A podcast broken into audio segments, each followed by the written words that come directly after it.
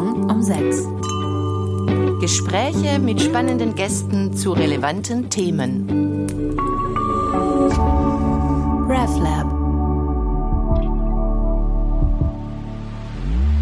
Herzlich willkommen zum Salon um 6 mit Silvio Flückiger. Er ist Stabschef der humanitären Hilfe. Das ist ein Teil des EDA, also des Eidgenössischen Departements für Auswärtige Angelegenheiten. Jetzt Silvio, normalerweise begrüße ich die Gäste immer und sage Willkommen im Salon um 6. Das kann ich dieses Mal nicht machen. Wir sitzen in der Blackbox. Das ist richtig. Blackbox, ähm, das steht für, unsere, für unseren Krisenraum, die Krisenzelle der humanitären Hilfe. Wenn eine Krise irgendwo in der Welt erfolgt, dann wird dieser Raum eigentlich ein bisschen zu unserem äh, Wohnzimmer. Das heißt, wir, wir, wir treffen uns hier in diesem Raum, treffen, versuchen die richtigen Entscheidungen zu treffen, um dann eben die richtige Aktion vor Ort auszulösen. Ja, es sieht auch wirklich beeindruckend aus hier drin. Also wenn ich mich jetzt so ein bisschen umdrehe, dann sehe ich hier, ja, ich würde jetzt mal schätzen, etwa 30 Plätze hat es wahrscheinlich. Knapp. Ja, und davon sind die meisten angeschrieben mit Funktionen, die es wahrscheinlich bei den meisten Krisen dann braucht. Gell? Das ist richtig. Ja.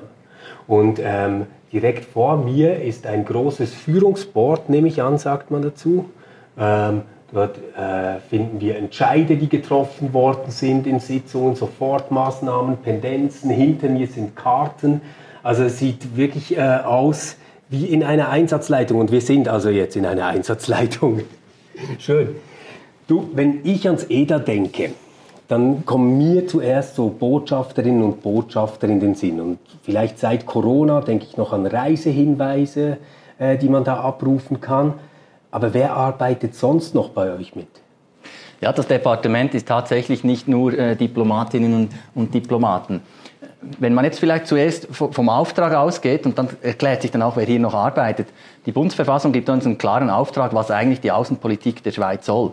Und das zählt natürlich einerseits dazu, die Interessen zu wahren der Schweiz, aber im Interesse der Schweiz ist eben auch zum Beispiel humanitäre Hilfe zu leisten, Armut zu bekämpfen, Frieden zu fördern, Demokratie zu fördern. Das alles sagt die Bundesverfassung und gibt uns diesen Auftrag. Entsprechend sind wir in der humanitären Hilfe eben auch aufgestellt. Wir haben einerseits, äh, es gibt eigentlich drei Arten, wie man ins Departement eintreten kann. Drei verschiedene Karrieren. Da gibt es die klassische, die man wohl kennt. Äh, das ist die diplomatische Karriere. Dann gibt es eine zweite Karriere, die schon ein weniger bekannt ist, das ist die konsularische äh, Karriere. Das sind die Personen, die beispielsweise, wenn du im Ausland einen, deinen Pass verlierst, ja. äh, an die wendest du dich oder die einen, ein Visum ausstellen. Das ist diese Karriere. Und dann gibt es die dritte Karriere, das ist die Karriere der internationalen Zusammenarbeit. Und mhm. da, zu dieser Karriere zähle ich. Das ja. Dazu zählen eben Personen, die für die humanitäre Hilfe arbeiten. Dazu zählen Personen, die auch für die Entwicklungszusammenarbeit, die DEZA in der äh, Schweiz äh, arbeiten. Ja, genau, das ist jetzt gerade angesprochen. Das ist ja eben ein Auftrag, der in der Bundesverfassung verankert ist, der auch stark zu einer humanitären Tradition gehört, ähm, auf die die Schweiz ja ziemlich stolz ist. Und ich habe gesehen, das reicht schon sehr, sehr weit zurück. Also ähm, eigentlich sogar noch vor dem Zweiten Weltkrieg. Ähm, und dann seit dem Zweiten Weltkrieg gab es einige Reformen. Die letzte große, habe ich gesehen, war etwa 1996. Ähm, und seitdem gibt es ja dann auch äh, das DEZA mhm. unter dem heutigen Namen, oder? Ähm, kannst du kurz erklären, dass das DEZA, was ist das genau? Vielleicht noch ein Stichwort humanitäre Tradition.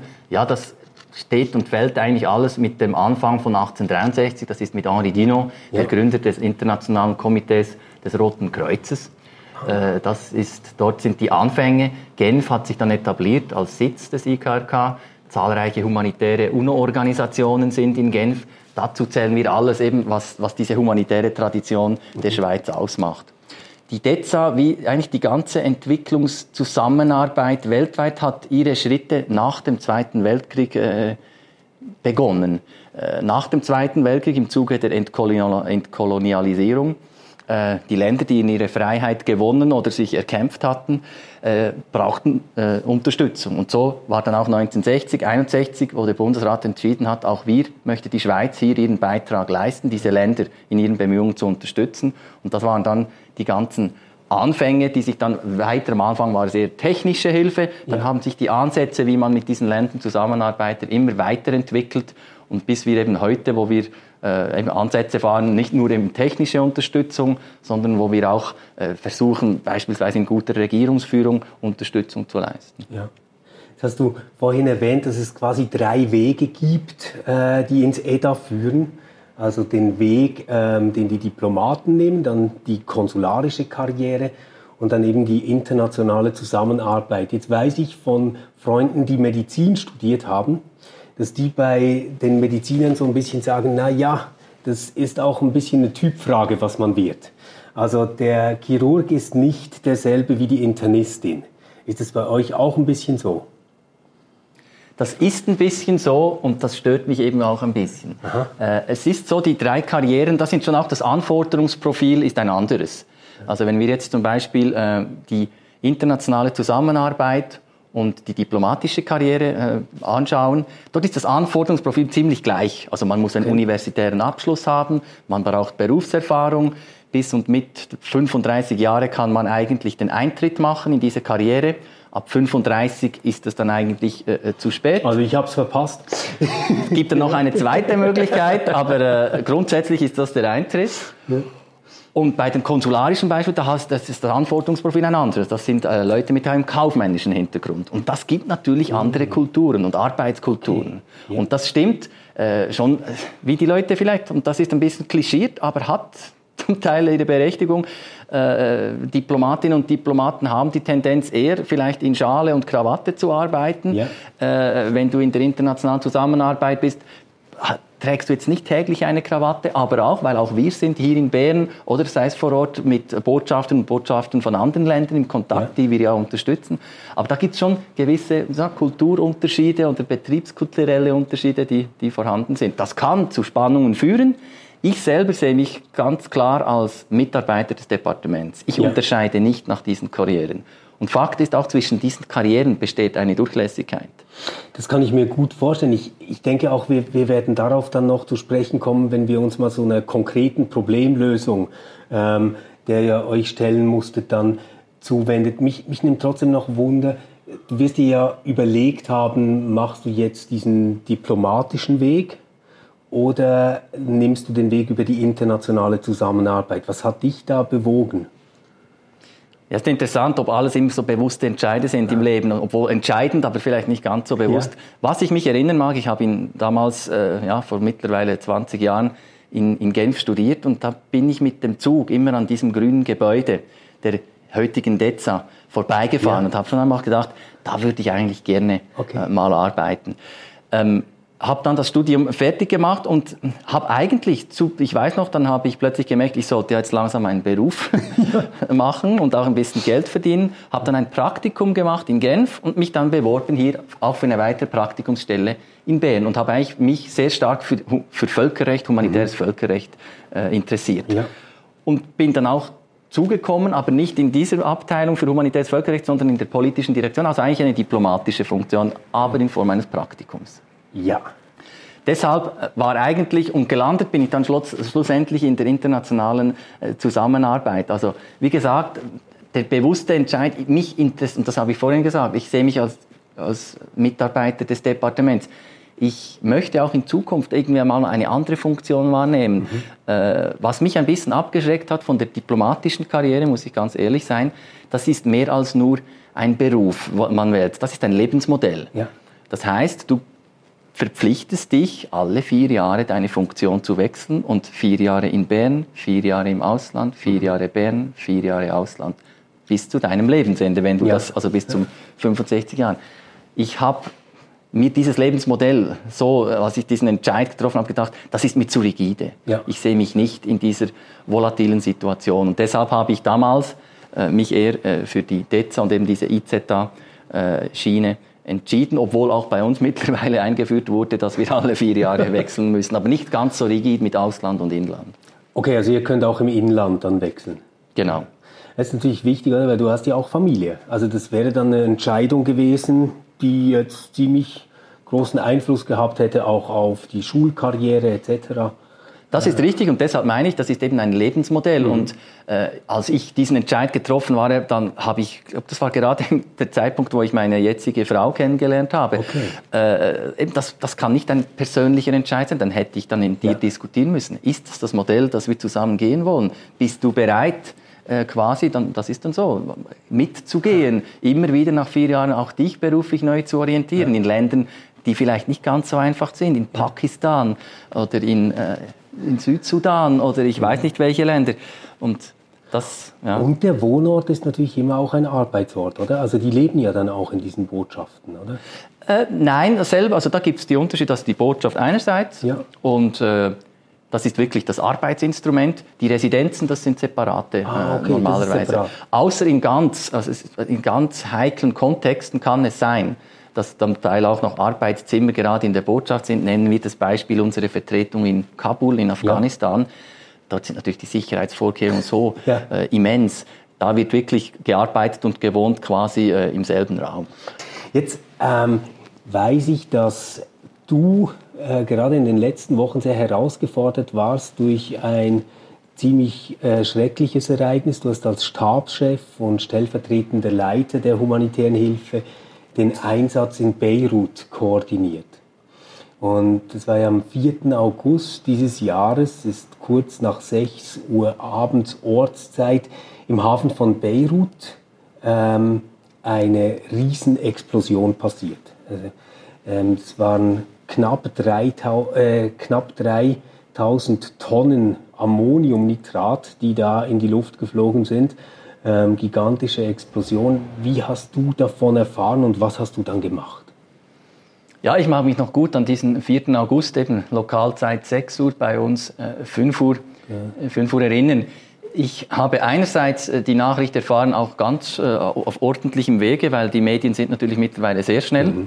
Äh, das ist auch ein Arbeitsinstrument, mit dem wir arbeiten. Gleichzeitig haben wir bei uns einen Picketdienst eingerichtet, also sieben Tage die Woche, 24 Stunden pro Tag und 365 Tage das Jahr wow. ist bei uns jemand, hat den Auftrag und das wechselt von Woche zu Woche, die Lagen vor Ort äh, zu überwachen und äh, zu monitoren.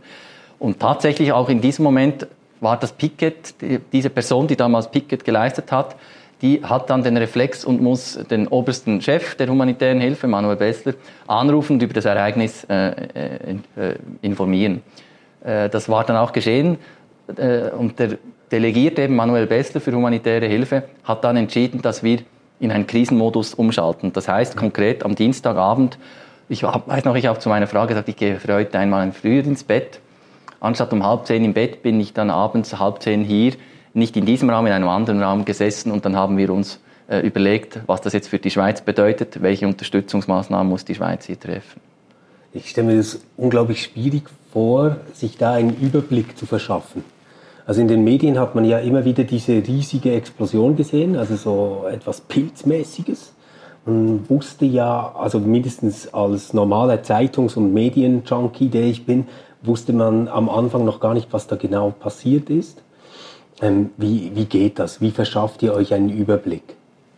Das ist eben wichtig, das ist das, das Vertretungsnetz. Also das sind unsere Botschaften und vor Ort, die wir haben in Ländern. Äh, zum Teil sind es einfach auch konsularische Büros oder Büros der mhm. humanitären Hilfe. Das sind unsere Augen und Ohren vor Ort. Das ist unser Pulsmesser. Da können wir Informationen abhalten, äh, zurückholen. Im Libanon tatsächlich ist es so, dass wir in Beirut eine Schweizer Botschaft haben und die konnte uns in erster Linie mit Informationen beliefern.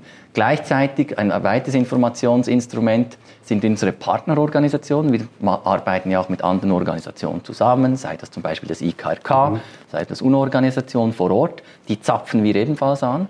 Und um uns auch einen bildlichen Überblick zu machen, ganz ehrlich, hier in der Einsatzleitung der Krisenzelle äh, folgen wir auch Twitter, um auch ja. bildliche Ereignisse das einzuordnen. Das hilft auch das Ausmaß äh, der, äh, des Ereignisses äh, einschätzen also man folgt dann Hashtag Beirut und schaut, was da kommt. Genau, das macht äh, normalerweise eben diese Picket-Dienstleister. Ja, ja. Okay. Und äh, dann muss man ja, also ich stelle mir jetzt das einfach so vor, wahrscheinlich ziemlich rasch Entscheidungen treffen. Ich nehme jetzt mal an, die von der Botschaft, bin jetzt zwar gar nicht mehr sicher, ob das so war, ich habe das so in Erinnerung, dass auch deren Gebäude erschüttert worden ist, oder?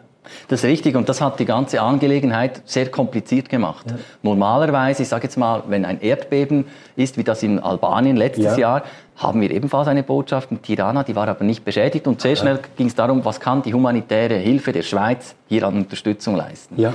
Hier das erste Problem war, unsere eigene Botschaft ist äh, in Mitleidenschaft okay, getreten. Ja. Die Schweizer Mitarbeiterinnen vor Ort und auch die lokalen Mitarbeiter sind traumatisiert. Die Botschafterin mhm. wurde leicht verletzt. Stimmt, Deshalb ja. hatten wir hier im ersten Moment, an diesem Dienstagabend, war die Priorität klar, wir müssen mhm. die Schweizer Botschaft unterstützen. Und da hat dann eben auch die humanitäre Hilfe Unterstützung geleistet mit verschiedenen Fachexperten, die wir nach vor Ort schicken konnten, von Psychologinnen und mhm. Psychologen, Baustatikern, die vor Ort gingen und dann gesagt haben, okay, die Botschaft ist zwar ziemlich beschädigt, aber sie ist noch intakt, man, mhm. die stürzt nicht zusammen. Okay. Und das hat dann erlaubt, dass wir die ersten zwei Tage, Donnerstag, Freitag, äh, eben diese Unterstützungsleistung für unsere Botschaft und die Mitglieder der Botschaft äh, geleistet haben, damit die wieder ihren Betrieb aufnehmen kann. Und dann erst im zweiten Schritt haben wir eigentlich mhm. versucht zu überlegen, was können wir jetzt machen, um die Bevölkerung vor Ort zu unterstützen. Also eigentlich erstmal die eigene Struktur wieder so weit fixen, damit die sicher durchhält und einsatzfähig ist, oder? Genau. Äh, Jetzt, wenn bei mir zu Hause was kaputt ist, dann rufe ich den Hausverwalter an und der schickt eine Handwerkerin oder einen Handwerker vorbei. Das ist ja wahrscheinlich in Beirut nicht so einfach, oder? Das äh, ist richtig. Und es ist immer die gleiche Situation. Erstens, jede Krise ist natürlich anders. Und zweitens, die Informationslage ist zum Zeitpunkt des Ereignisses und auch die Tage danach immer sehr dünn.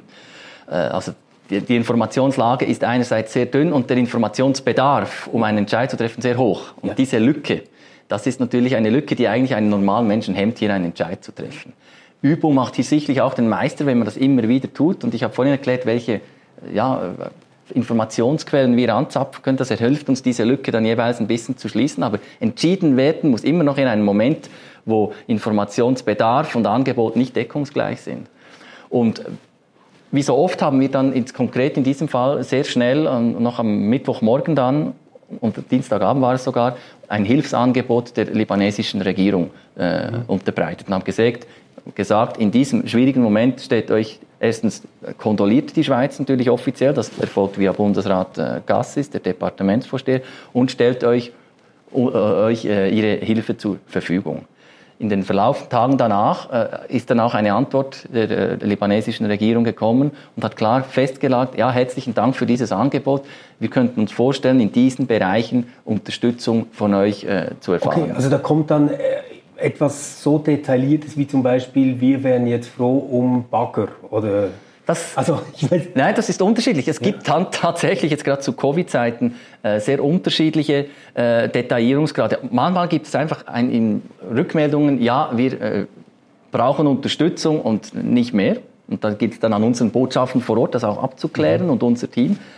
Äh, oder dann kommen sehr detaillierte äh, Listen. Jetzt im Fall von Beirut waren es zwei Bereiche, die Sie eigentlich äh, identifiziert haben. Sie haben gesagt, wir brauchen Unterstützung im Bereich Medizin und wir brauchen äh, Unterstützung im, im Bereich äh, Bau. Ja. Das hat uns dann geholfen zu überlegen, okay, welche Leute schicken wir jetzt ab, um, dieses, diese, um eine Nische für die Schweiz überhaupt zu finden. Mhm wo was wir sinnvollerweise einen Mehrwert bringen und wo die Bedürfnislage ist. Und deshalb haben wir dann entschieden in diesem Phase, wir schicken einerseits Leute aus unserer äh, Fachgruppe Bau und Leute aus und Medizinalleute, die sich die Lage vor Ort angeschaut haben und dann definiert haben, was können wir hier sinnvollerweise machen. Was, was, was sind das für Fachgruppen? Wie muss man sich das vorstellen? Das ist äh, dieses schweizerische Chor äh, für humanitäre Hilfe. Das ist ein Expertenpool von rund 600 Personen äh, auf die wir Tag und Nacht Zugriff haben. Das ist eine typisch schweizerische Lösung. Das ist ein Milizkorps, das sind also nicht Leute, die permanent für uns im Einsatz sind. Die haben sonst einen eigenen normalen Beruf. Genau. Wenn du jetzt, äh, nehmen wir das konkrete Beispiel Libanon, da haben wir eben definiert, es braucht Baustatiker, um die Gebäude auf ihre mhm. Baustaatlichkeit zu prüfen. Äh, da haben wir, und da haben wir eine, eine, eine Sektion, eine Abteilung dafür zuständig gesagt, okay, wir brauchen drei Leute und die haben dann mit diesen Leuten, die Teil dieses Corps sind, Kontakt aufgenommen und gesagt, morgen früh um 7 Uhr fliegt der Bundesratsjet, den wir zwischenzeitlich auch noch organisiert haben. Los, bist du verfügbar? Und da haben wir Abkommen mit diesen, entweder sind es äh, selbstständige Personen oder wir haben ein Abkommen mit der Firma, mit der sie arbeiten. und dann stellen sich die zur Verfügung und sind dann innerhalb von 24 Stunden hier auf der Matte, werden gebrieft, welchen Auftrag haben sie vor Ort zu leisten dann fliegen, gehen die in den Flieger. Wahrscheinlich noch Covid-Test vorher, oder im Moment? Das war, die, das war die neue, also es gibt eigentlich, bei diesem Libanon-Aktion waren zwei Sachen außergewöhnlich. Erstens eben, dass die Schweizer Botschaft be betroffen ja. war, das macht die Angelegenheit komplexer. Und zweitens, das war unser erster Einsatz zu Covid-Zeiten. Ja. Wir mussten dann abklären mit Libanon, was sind die Bedingungen, mhm. damit Leute überhaupt in, ins Land einreisen können. Ja. Das heißt, man braucht einen negativen Covid-Test, der nicht älter als 48 Stunden sein kann. Wir wissen, normalerweise dauert ein Resultat 24 bis 48 genau. Stunden. Wenn man jetzt zurückrechnet, Dienstagabend war das Ereignis, ja. Donnerstag Mittag waren die vor Ort. Das heißt, am Mittwoch haben wir dann auch aus unserem Schweizerischen Korps für humanitäre Hilfe, da auch Ärzte drin, eine Ärztin hierher bestellt. Wir haben ein Abkommen mit der Universität Zürich, dass die innerhalb von wenigen Stunden Tests ah. prüfen können. Mhm. Hier haben wir den Test in Bern in diesem Raum durchgeführt mit Kurier nach Zürich geschickt. Am Abend um 11 hatten wir die Resultate und am Morgen um 7 vom nächsten Tag standen sie im Flieger. Wow, okay. Das ist wahrscheinlich der schnellste Covid-Test, der seit Ausbruch hier in Bern gemacht worden ist. Und äh, natürlich freut es mich auch ein bisschen, dass Zürich da mithelfen konnte, ähm, das zu beschleunigen. Ja, äh, du hast jetzt zwei Faktoren genannt. Eben das eine Covid, das speziell war, das andere, dass auch die eigene Botschaft betroffen war. Ähm, jetzt ohne irgendwie über politische Details zu sprechen, ich glaube auch, was, was war das, sechs oder zehn Tage nach dieser Explosion, ist ja, glaube ich, auch die Regierung noch zurückgetreten, oder? Im, im Libanon. Das ist richtig und richtig und wichtig. Und noch einmal, wir leisten natürlich in diesem Fall immer nur Unterstützung, wenn die betroffene Regierung auch damit einverstanden ja. ist. Deshalb ist natürlich für uns die Regierungsseite ein sehr wichtiger Partner. Ja. Wir müssen mit ihnen verhandeln, wo ist die Unterstützung der Schweiz gefragt, wo macht sie Sinn und welche Form wenden wir an. Wir haben jetzt im, im Libanon äh, entschieden, eben, dass wir da Schweizer Fachkräfte runterschicken äh, und haben ein Spital, äh, Spitäler renoviert auf der einen Seite gleichzeitig auch Ärzte zur Verfügung gestellt, weil auch dort Traumata äh, vorherrschten bei den betroffenen Spitälern, damit wenigstens das Spital wieder in Betrieb genommen werden kann und haben Schulen renoviert. Dass dann die Regierung noch zurückgetreten ist, hat natürlich unsere Arbeit als nicht gerade erleichtert, sondern ja. natürlich verkompliziert. Ja. Jetzt stelle ich mir auch noch vor, dass das Ganze wahrscheinlich sehr schwer ist äh, zu prognostizieren oder zu budgetieren. Also jetzt, äh, wenn, wenn ihr habt ihr auch ein Budget, oder? Nehme ich an. Und wenn ihr jetzt Budget macht fürs 2021, rechnet man da einfach so mit einer durchschnittlichen Katastrophenfallhäufigkeit? Oder wie, wie, wie kommt das, dass ihr dann ähm, diese Gelder und Ressourcen so schnell sprechen könnt? Mhm. Also es waren jetzt anderthalb Tage, oder? Für, wird wahrscheinlich ein paar Millionen kosten, nehme ich an, oder? Das ist richtig. Also Kaffeesatz lesen können wir nicht. Auch wir wissen nicht, wann der nächste äh, Wirbelsturm oder äh, Zyklon sich irgendwo breit macht, aber die können wir wenigstens beobachten. Da wissen wir dann, im Fall XY schlägt er zu. Äh, Beirut hat uns natürlich alle auch überrascht. Wir haben dafür, also erstens vielleicht am Rahmen zu setzen, die humanitäre Hilfe verfügt über ein jährliches Budget von einer halben Milliarde rund Schweizer Franken. Also 500 Millionen Schweizer Franken stehen wow. uns hierzu zur Verfügung. Das, ist, das sind Mittel, das sind Steuergelder, das sind Mittel, die der Bundesrat beschließt und dann das Parlament schlussendlich absegnet. Mhm. Ähm, es gibt eben einerseits diese Krisen, die unvorhersehbar, äh, unvorhersehbar sind und die anderen, die schon seit sehr langer Zeit äh, dauern. Und die, da werden wir, sind wir tatsächlich ähm, können wir die Budgetplanung besser vornehmen, weil wir wissen, okay, eine Krise, wie sie sich beispielsweise in Bangladesch mit den Rohingya-Flüchtlingen abzeichnet, da können wir überlegen, was möchten wir im Jahr XY, auf welchen Akzent setzen, was heißt das budgetmäßig. Damit wir aber auf unvorhergesehene Krisen reagieren können, haben, haben wir einen sogenannten Nothilfefonds. Und dann beschließen wir von Jahr zu Jahr, wie viele Mittel setzen wir in diesen Nothilfefonds ein. Der ist jetzt rund bei 30 Millionen Schweizer Franken, war der zu Beginn des Jahres.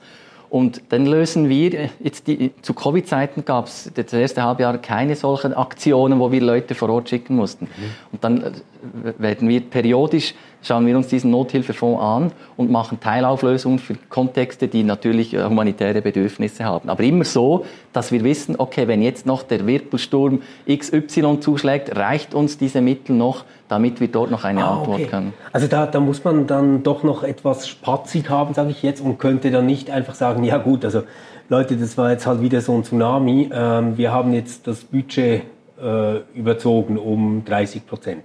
Ja, das ist richtig, weil wenn es dann soweit käme, und das ist, war der Fall beispielsweise 2015, als diese großen Migrationsbewegungen ja. ausgebrochen sind, äh, da kam dann die Politik ins Spiel und da hat dann, und das war Bundesrat und Parlament, und wir haben das natürlich vorbereitet, sogenannte zusätzliche Mittel beschlossen. Okay. Das ist dann auch möglich, dauert aber natürlich dann, die Mühlen äh, müssen dann, da muss der Bundesrat zuerst entscheiden, dann muss das Parlament allenfalls noch äh, besonders zusammen äh, sich treffen, um, um einen Entscheid zu fällen, das dauert dann länger, ist aber auch eine Möglichkeit. Okay.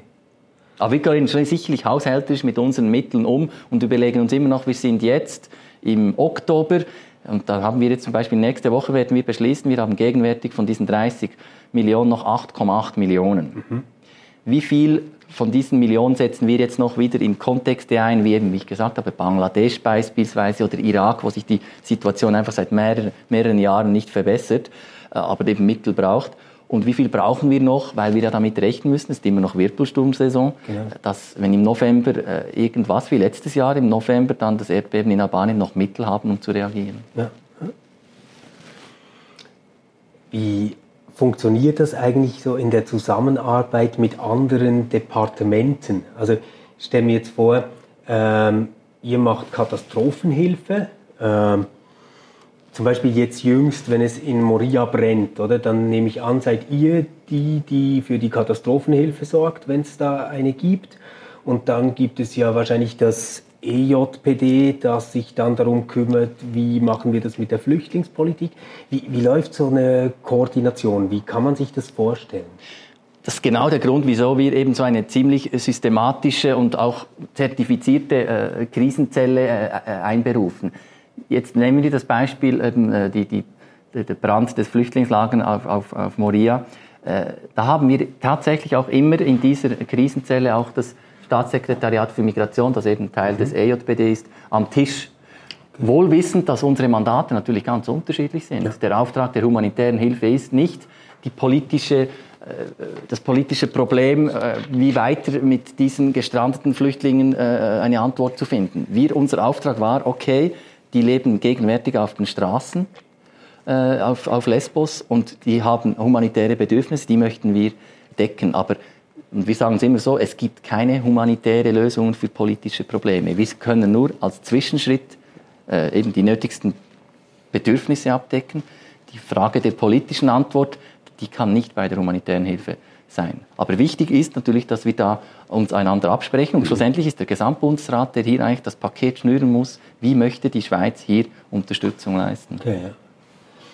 Jetzt könnte ich mir aber auch vorstellen, dass das manchmal durchaus auch frustrierend werden kann. Also sagen wir jetzt, wenn ein Tsunami passiert, das konnte man einfach nicht wissen, dass der kommt. Das ist halt dann wirklich höhere Gewalt. Unwetterkatastrophe äh, wäre auch sowas.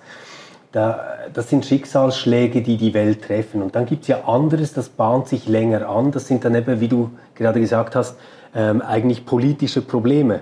Ähm, ich sage jetzt mal, Jetzt im Nachhinein sind wir alle klüger und wissen, dass man dieses Ammoniumnitrat nie so hätte lagern dürfen in, in Beirut. Das war einfach eine Megaschlamperei. Wir wissen auch schon länger von Moria, dass, dass Menschen eigentlich nicht in diesem Flüchtlingscamp so leben sollten, wie sie da gelebt haben. Das sind ja dann irgendwie Dinge, die sind absehbar, dass da etwas schief geht. Ist das jetzt für, für dich als jemand, der da mitarbeitet und dann ähm, ins Spiel kommt, wenn es knallt? sage ich mal, ähm, ein Unterschied? Ist das etwas, wo du manchmal denkst, Mann, das hätten wir auch proaktiv verhindern können? Das ist eine interessante Frage. Innerlich sicherlich schon. Auf der anderen Seite, wir gehen, und das ist halt wirklich, da versuchen wir ganz unserem Auftrag getreu äh, zu handeln. Für uns wir unterscheiden nicht auch zwischen gut und böse oder wieso mhm. ist das jetzt erfolgt. Auch in einem Konflikt unterscheiden wir nicht, wer ist eigentlich der Konflikttreiber und äh, wer ist vielleicht eher das Opfer.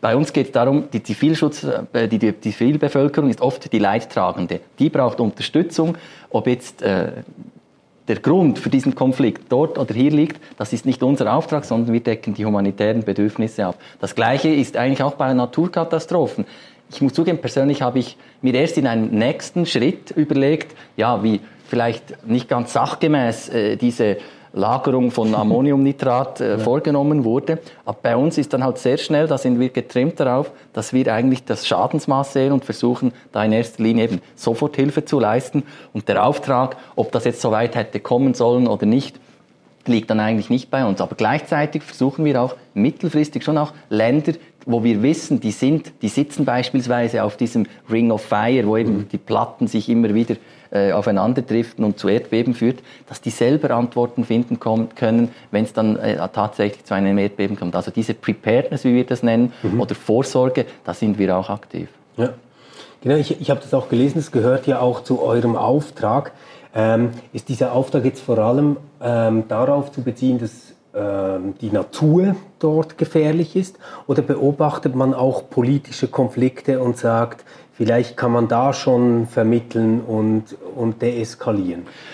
Das ist dann, das, da müssen wir den Fächer wieder ein bisschen öffnen. Das ist dann sicherlich eines der möglichen Instrumente der Außenpolitik. Mhm. Die humanitäre Hilfe, das ist nicht Ihr Auftrag, vermitteln beispielsweise zwischen Konfliktparteien äh, aufzutreten. Aber da gibt es ein anderes Instrument innerhalb der Außenpolitik, die tatsächlich dann auch äh, auf dieser Schiene ihren Beitrag leisten. Das oft versuchen wir eben auch so, das nennt man dann sogenannten Whole of Government Approach, ja. dass wir verschiedene Instrumente gleichzeitig einsetzen.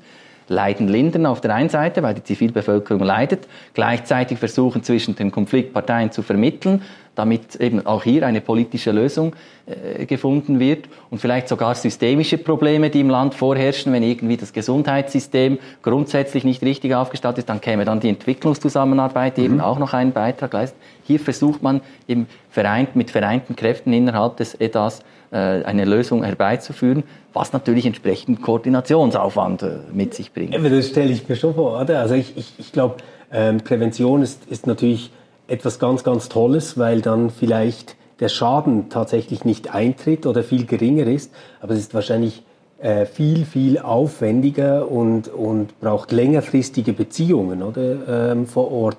Mit, mit wem kann man da zusammenarbeiten? Gibt es da NGOs oder ähm, sind das immer direkt die Regierungen? Wie, wie läuft das? Auch, auch hier, das ist sehr kontextspezifisch. Also Wichtig ist, und wir versuchen eigentlich nach Möglichkeit auch immer also mit der Regierung sicherlich im Dialog zu stehen. Das ist absolut äh, zentral, weil eben das Souveränitätsprinzip gilt. Also das heißt, die Regierung ist für ihr Land äh, äh zuständig. Bei der Umsetzung, da gibt es verschiedene Möglichkeiten. Wir fragen uns immer, können wir es beispielsweise mit unserem Schweizerischen Korps für humanitäre Hilfe eine Aktion durchsetzen? Mhm.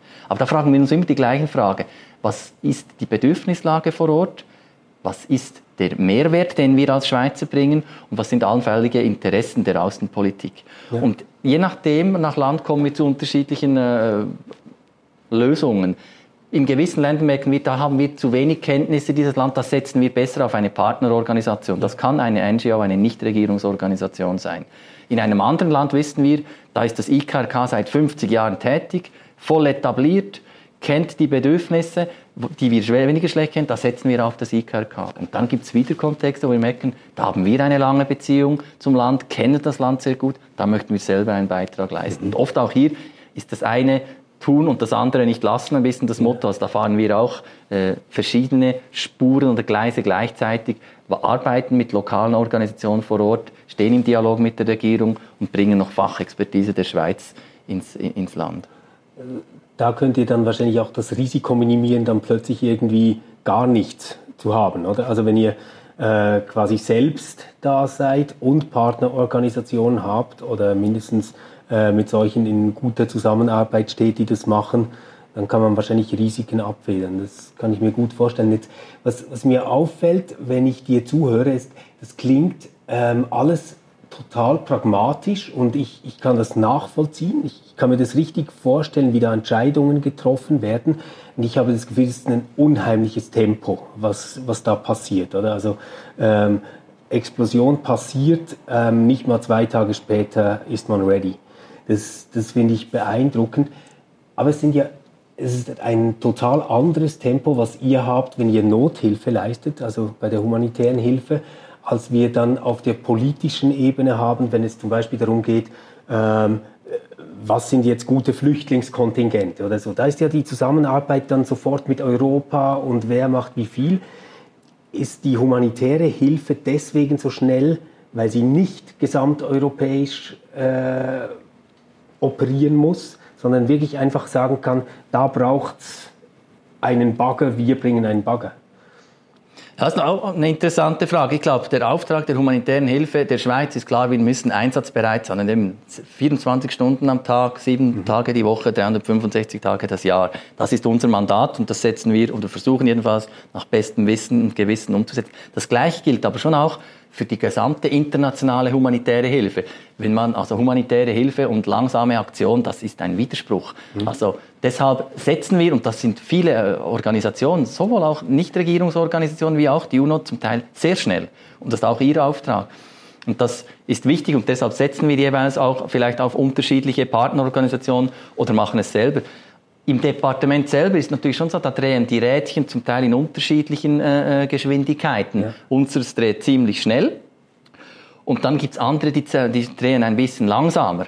Und das kann dann manchmal schon auch zu Verständigungsproblemen führen, weil wir gewisse äh, Entscheide schnell treffen müssen, ja. Informationen einfordern und da sind sich vielleicht dann äh, gewisse Einheiten nicht gewohnt, in dieser Schnelle zu arbeiten. Aber schlussendlich am, am, am Ende der, der, Aktion oder des Tages finden wir uns immer wieder und, und schaffen es irgendwie doch für diese humanitäre Tradition, die, für die die Schweiz auch steht, die tagtäglich zu leben und eben schnell Hilfe vor Ort zu leisten.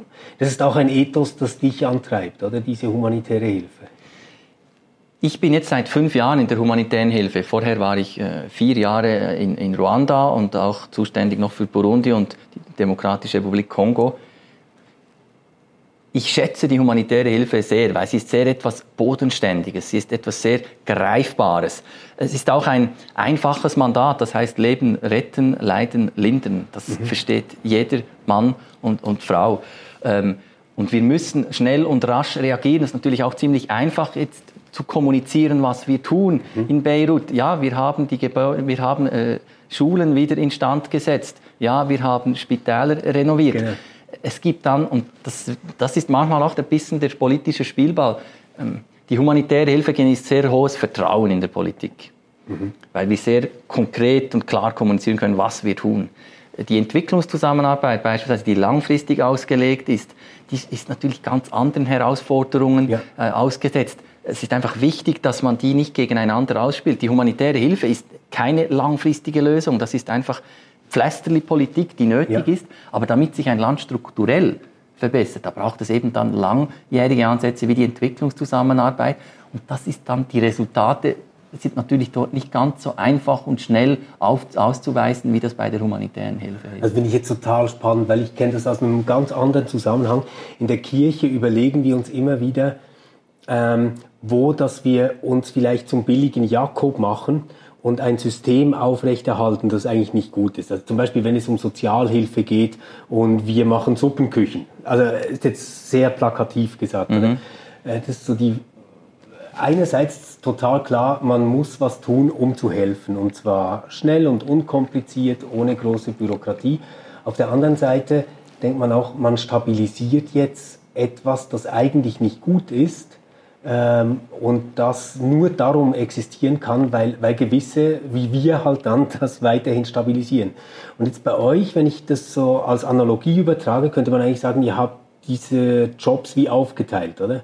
Also ihr steht da, wenn es geknallt hat und die anderen versuchen quasi dafür zu schauen, dass es nicht knallt. Und das ist bei uns selbst immer so die Frage, wo muss man dem fahrenden Rad in die Speichen fallen und wo muss man die Verwundeten pflegen, quasi, mhm. die vom Auto überfahren worden sind. Oder? Und da hat jetzt eigentlich die Schweizer Außenpolitik ähm, zwei äh, eigene Teams, die das bearbeiten, wenn man so will. Das sind eigentlich Instrumente der Außenpolitik oder Teile der Außenpolitik, die oft, und das war früher so, dass man sehr linear gedacht hat, dass man gedacht hat, okay, äh, zuerst kommt die humanitäre Hilfe nach einem Ereignis XY, die leistet ihre Soforthilfe und wenn dann der Schaden einigermaßen wieder bereinigt ist und die Regierung auch wieder die Verantwortung übernimmt, dann, dann kommt dann die Entwicklungszusammenarbeit und schaut noch die systemischen und strukturellen ja. Probleme an. Dieses lineare Weltbild gilt einfach nicht mehr. Ja. Oft und das habe ich vorhin auch gesagt, kommen diese Instrumente gleichzeitig zum Einsatz. Mhm. Und das macht ja die, die Krisen auch so komplex. Oft gibt es dort einerseits, nehmen wir Myanmar, da gibt es einen Teil des Landes, äh, das tatsächlich noch auf humanitäre Nothilfe angewiesen ist. Gleichzeitig mhm. gibt's äh, äh, vermittelnde Aktivitäten der Schweiz zwischen vielleicht Oppositionsgruppen und, und, und der Regierung. Und drittens gibt es da gar auch strukturelle Probleme, wo dann die Entwicklungszusammenarbeit ihren Beitrag leisten muss, weil das Gesundheitssystem nicht so aufgestellt ist, dass es nachhaltig ja. einen Beitrag leisten kann. Also von Linearität hier zu sprechen, das war früher mal die Annahme, ist nicht mehr so. Das ist alles parallel. Aber auch hier manchmal einfach ein bisschen in unterschiedlichen Geschwindigkeiten. Okay. Also vielen, vielen Dank für diesen wirklich beeindruckenden und sehr nahen Einblick in die äh, ja, Arbeit, die viel weiter reicht, als ich mir das so von außen zunächst mal vorgestellt hätte. Jetzt habe ich am Anfang gehört, dass du gesagt hast, auch ihr wechselt ständig eure Jobs, also ihr rotiert. Ähm, wie geht es denn mit dir weiter? Ja, wenn ich das wüsste, dann wäre ich heute ein glücklicher Mann. Ähm, Fakt ist, ja, es ist immer im Sommer, wo diese Wechsel stattfinden. Ja. Äh, und Tatsache eben ist, ist, dass ich äh, jetzt mich gerade in diesem Bewerbungsprozess äh, befinde. Ah, du bist jetzt gerade wieder drin, Jetzt ja? bin ich drin und das heißt, ich werde nächsten Sommer eine neue Funktion haben. Okay. Ich selber, und da gibt es jeweils eine ganz große Liste von möglichen Funktionen, die man wahrnehmen kann. Persönlich habe ich mich auch aus familiären äh, Überlegungen dafür entschieden, dass ich in einem nächsten Zyklus erneut in Bern in den mhm. Einsatz gehen könnte. Deshalb habe ich mich ausschließlich für Funktionen in Bern beworben. Was es dann wird, das ist am 12. Oktober gibt es eine erste Entscheidungssitzung, wo ich allenfalls berücksichtigt werde oder nicht. Und wenn nicht, dann würde dieses äh, Karussell noch ein bisschen weiter drehen, dass man dann hoffentlich gegen Ende Jahr mal weiß, was nächstes Jahr äh, an Arbeit Aber ansteht. spätestens im Sommer bist du nicht mehr in der Funktion, die du jetzt hast. Das ist korrekt. Wow. Also schau mal, dann passt das gar nicht so schlecht, was ich dir mitgebracht habe. Ich habe mir überlegt, ähm, was dich interessieren könnte. Ich mag dieses Philosophie-Magazin sehr. Ähm, und dieses Magazin ist eine Nummer, die vor allem über Arbeit und ähm, das eigene Verhältnis zu Arbeit und Job nachdenkt. Ich wünsche dir damit viel Spaß und es ist einfach ein kleines Dankeschön ähm, für deine Zeit und die Bereitschaft, hier mitzumachen. Herzlichen Dank, das werde ich mit viel Genuss äh, durchstöbern. Und euch herzlichen Dank, dass ihr zugehört habt bis jetzt. Wenn ihr noch Fragen habt, Kommentare etc., dann schickt uns das an contact at reflab.ch. Ich werde alles lesen, das meiste beantworten und mir vieles zu Herzen nehmen. Habt eine gute Zeit. Tschüss.